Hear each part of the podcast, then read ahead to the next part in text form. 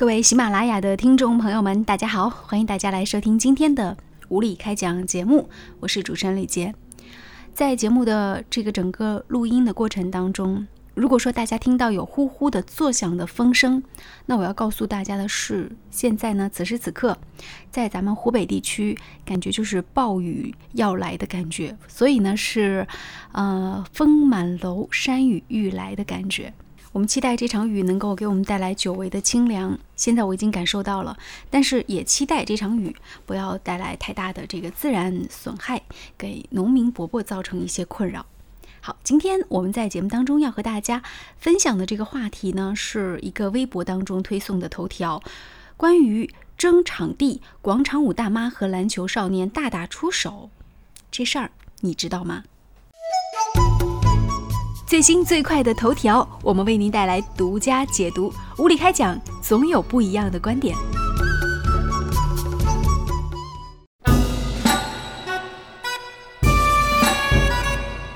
根据洛阳新闻的一个报道，在五月三十一号，洛阳的一个篮球场，打篮球的青年和跳广场舞的大妈，因为场地问题发生矛盾。双方呢可以说有言语冲突，导致肢体冲突。最后呢，民警进行了相关的调解。那么在六月一号，篮球场地呢暂时被封闭了，各方呢会统一进行协商。因为之前也曾经因为场地问题啊，早就发生过相关的冲突。小伙子们的意思非常的明晰，这里是篮球场，是打篮球的地方。广场舞顾名思义，不是应该去广场跳吗？那大爷大妈们就觉得很奇怪了，说。我们在这个场已经跳了好几年时间了呀。那小伙伴说，之前几年他们是打球，晚上七点出来，但是最近呢，天气逐渐变热了，他们也想晚一点出来打球，晚一点结束。但是呢，大爷大妈们每天晚上七点准时出现在球场，一直要跳到晚上八点半，而那时候天已经黑了，球场没有照明设施，就没有办法再打篮球了。因为双方一直争执不下，为了避免冲突升级，有人是直接拨打了报警电话。现场人很多，民警是暂时劝离了打球的小伙子们。那民警也表示会协调，呃，协调大妈们去别的场地来跳广场舞。从民警的这个表态来看呢，民警是明显站在这个篮球场地这一方，站在小伙子这一方，觉得这里划清楚了，有篮球架那就是篮球场，这个大妈们应该到别地去跳跳广场舞。不过呢，我们看到网络上也有一些人。嗯，他们写出了不一样的评论，比如说你应该尊敬老年人呐，哎，你应该尊敬长辈呀。这个大妈跳广场舞的地方，他们也是约定俗俗成的啊，等等等等。当然，还有一些九零后，他们是站在打篮球的小伙子。呃，关于这个就是广场舞大妈，然后和篮球少年就打起来了这件事情，抢地盘，抢的又是一个篮球场，真的是有篮球架的这么一个篮球场。不知道五月小龙先生是怎么看的？嗯，现在网上一边倒都是说大爷大妈为老不尊，然后应该把球场还给篮球少年们。可是大妈们说，我们天天都来，你们又不是每天都来，而且这个场地我们都已经跳了很长时间了，怎么看？呃，首先我想说啊，所谓的网上一边倒的声音啊，我觉得可能更多的因为是上网的是青年比较多吧。啊，大爷大妈们即便有什么话想说的话，也不懂得利用这个网络媒体去为自己发声吧。嗯。嗯，所以说不能够通过这个方面呢来说出孰对孰错。嗯嗯嗯。然后另外再说，我们说啊，篮球场是吧？啊，篮球少年跟那个广场舞大妈之间去抢争地盘是吧？争地盘。但是我既然是有一个真在这里嘛，首先我们想说的是，这个地盘到底是谁的？这个地盘是公园的呀。对，实际上这个设备呢，应该是一个公共场所。对，免费公共场所，它面对的对象是没有一个差别的。嗯，是吧？那么，既然是公共场所，我们更多的说是什么呢？就是希望所谓的就利用公共场所人呐，能够遵守什么呢？遵守一个社会公德，嗯，文明。对，其实我们谈到广场舞是吧？然后再谈到篮球，大家为什么这么支持？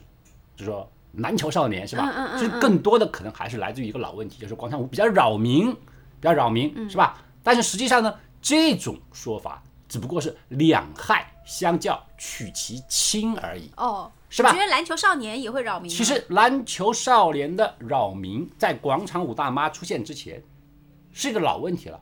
任何在居民区里面有篮球场的，是吧？小区，大家都会非常有这种感觉。每到半夜三更的时候，十一点、十二点了，你想入睡的时候，你的篮球场上会清晰的传来砰砰砰砰的声音，而且屡禁不止。包括我们小区在这都是一样的，无论是啊你贴通告也好，就九点以后请不要打篮球，或者是直接将篮球场关闭也好，他们都能够想出各种各样的方法进入到篮球场里面，然后挥洒他们的汗水和青春。嗯，那么既然我们都说了是公共场所的话，谁用谁不用，其实对于整个一个公共场所一个提供方来讲是没有区别的。但小伙子们说了，说了有个篮球架，那就是篮球场，你凭什么说这是跳广场舞的？广场舞可以到广场去跳，他让他们去广场跳。对我是就说啊，公共场所我们能够提供的真的是没有任何一个差别，包括就是说我们说场所一个利用是吧？你没有打篮球的时候，篮球场上是不是连站人都不能站？那可以啊，当然是可以啊。所以说，公共场所并没有这个一个强制性的区分。对。但是关键就是你是否能够遵守公共场所的一个基本的一个公共道德。这个里面，我们更加想说的就是，为什么广场舞大妈被大家所诟病？嗯。关键就是他们的那个动作实在太大了，无论是他们的舞蹈也好，还是那个超级的声音噪音也好，已经引发了很多次的，就是说冲突。嗯。甚至我们以前还在网上看到过。啊，泼粪的都有，是吧？就是让他赶紧闭嘴，赶紧走人。嗯，好，现在大家对于这一个新闻最大的一个反应，其实呢，还是出自于对一个什么每一个人、每一个普通公民他的一个公共权利的这种维护。什么呢？就是希望你不要吵到我。其实我们整个城市生活里面呢，已经节奏是非常的快了。嗯，我们说广场舞大妈。他们说跳广场舞最大的一个理由就是说需要放松，是吧？他们的老年人需要放松。可是你们在放松的时候，又没有又有没有去想到其他人的一个放松呢？你的快乐建立在别人的痛苦之上，这也是一个非常要注意的问题。所以说，我想说的就是广场舞和篮球少年这一个争端，实际上是一个伪命题。他直接提出来一个最主要的一个中心思想就是。我们怎样去健全我们这一个社会公益场所的一个制度？现在我们知道很多地方，无论是公园也好，还是小区也好，他们无论做了广场还是做了篮球场以后，做了却没有任何人去管理，甚至他们也没有权利去管理。就比方说我们说公园这一块啊，公园做了篮球场以后，他能够规定谁到这儿来玩，谁几点钟之前必须走吗？他没有这个规定。除此以外，我们除了篮球场以外啊，还有很多这样由，就是说集体或者是那个国家建立的一种公共设施和公共娱乐设备。那个韩乔生提了一个观点啊，虽然他被很多人诟病，然后给拍稀了。他说谁先来就是谁的，你觉得这个可以吗？所以说，我就想说就是啊，除此以外，还有很多一个公共设施，包括我们。说的最多就是那个什么体育彩票提供的那些锻炼设施，嗯，而这些设施都是前面修后面坏，后面坏甚至还有人来拆，这些东西的统一管理是需要一个规则的，这个规则不是我们韩老师简单说的谁来就是谁的，是吧？这个场所既然我们建立起来了，他用了我们纳税人的一个资金，一个钱去管理的，现在作为一个公共服务，我们并不收费。但是你也必须接受类似一个管理，我们几点钟开始使用，然后几点的时候呢停止使用，并且你制造了一个相关的一个噪音，你不能够超过多少分贝。我们不是说谁来谁可以用，而是谁守规矩谁可以用。如果谁不守规矩的话，我们就可以效仿我们前两天一个新闻，怎么样啊？吕博士上飞机肆意妄为。直接加入了黑名单，他以后在中国区内想买飞机票都难了，是吧？我们就要参照类似的情况，我们也要创立一个黑名单。如果你不服从我们这个管理规则，让最多或者说极大多数的人们受到一个损失，这个损失不是你篮球少年的损失，也不是我广场舞大妈的损失，而是周围整个小区人们集体对你的一个损失。你遵守了规矩，大家和乐融融，你可以使用。那如果说大家都遵守规则的话，那篮球场到底给谁用？这很简单呐。如果大家都遵守规则的话，他们反而不会有任何的纠纷，因为有一个统一的规则管理者从中协调。几点到几点的时候，我可以让你广场舞；几点到几点的时候，我可以让你篮球。因为广场舞大妈她一个最大的一个先决条件，她是不用上班的。人家篮球少年他是要上学的，他们两个人之间的时间是有一个并不冲突的环节。如果你稍微调整一下，是吧？你说你凌晨九点、十点的那个时候，哪个学生跟你去抢篮球场啊？没有。是啊，那么人家下了学、下了班以后，你老年人还跟人家去抢篮球场干什么呢？有人协商一下，那么这个东西很容易啊。为什么现在乱成一团？就是无人管理，缺乏制约。所以这个矛盾真的不是说篮球队还是广场舞队，而是说没有规则真不对。这一边的具体情况呢，我们来听一下报道。天到了，万物复苏，一群大爷大妈们春雨。这是我的地盘，我做主。这是篮球场，我从一出生就在这里跳广场舞，从来没听说是什么篮球场。青霞妹子，跳！大叔，你没出生的时候，这好像是个啥？是的，当时我就是在厕所跳的，怎么着啊？一场厮杀，蠢蠢欲动。青霞妹子，来一起跳！曼玉妹子，过来！年轻的小伙子完全听不进老年人的劝阻，他们决定用篮球展开一场。PK，好，现在我们看到小伙子对篮下上篮打铁了。就这么我们跳起来，这个投篮还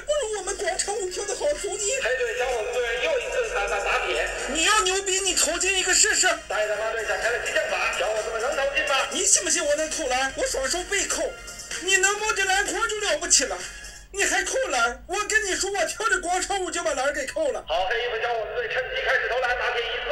这球就是没进，小伙子，你多是进一个，你这是打篮球还是打铁？太紧张了，发挥失常。这个黑衣小伙子又打了一次铁，他平时很厉害的，百发百中。我不管，一次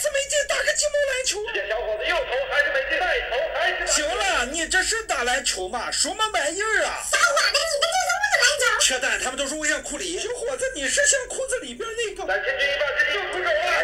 你们霸占这个地方，我们感觉就不对呀。你们这个篮球水平就是广场舞级别的，我们是 NBA 的水平啊。NBA 水平，我们这个广场舞才是 NBA 水平的。你们这个篮球技术丢人，知道不？丢人两个字知道怎么写不？丢人的英语知道怎么说不？露丝皮包，你露丝谁也不能占我们篮球场跳广场舞啊！这是篮球场，我们很伤心，很郁闷啊！我小心脏扑通，我刚才是失常了。你打的就篮球，我们太球了，我们其实打的还行啊。刚才你们一站，我们失常了，我这打的就发挥不出水平了。我们其实是库里，我们还是詹姆斯啊！我们什么时候谁都是。他要是詹姆斯，我就是乔丹。罚球线起了才扣。我们刚刚听到这个版本是网络当中重新做的一个版本，现场不会那么和谐。真实的现场是什么样子的呢？我们看一下这个现场视频的原音重现。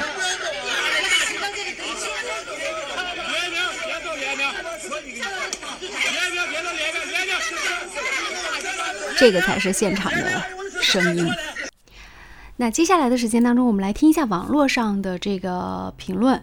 无论怎么样，其实双方动手打人都是错误的行为，而且应该为自己的行为受到一些惩罚和代价。大爷大妈们动手在先，理亏也是情理之中的事情。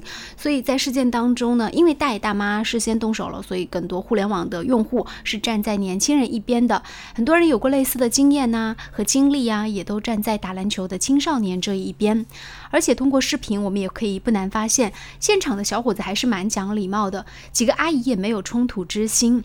但是呢，现场的几位大爷应该负责，因为态度是有点不讲理，而且率先打人。这看起来好像是一个突发的事件，但实际在偶然之中也存在着必然。当下咱们中国人可以说全民健身嘛，这个体育运动是不断热情的高涨，但西区的运动场地之间的矛盾呢，一直都是很难以解决的一件事情。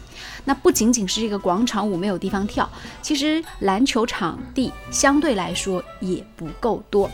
呃，如果说每一座城市、每一个乡镇，甚至每一个社区都能够有这样的篮球场，还有广场舞的地方，我相信这样的闹剧就很难再次重演了。大家不要抢地盘，各自有地盘就好了。当然，如果在同样一块地盘的情况之下，我觉得互相也可以协商一下，比如说划定一个时间段，几点到几点你来玩，几点到几点你来玩。这样的话呢，也可以更好的运用好我们的广场，对不对？好，今天节目就到这里吧，再见。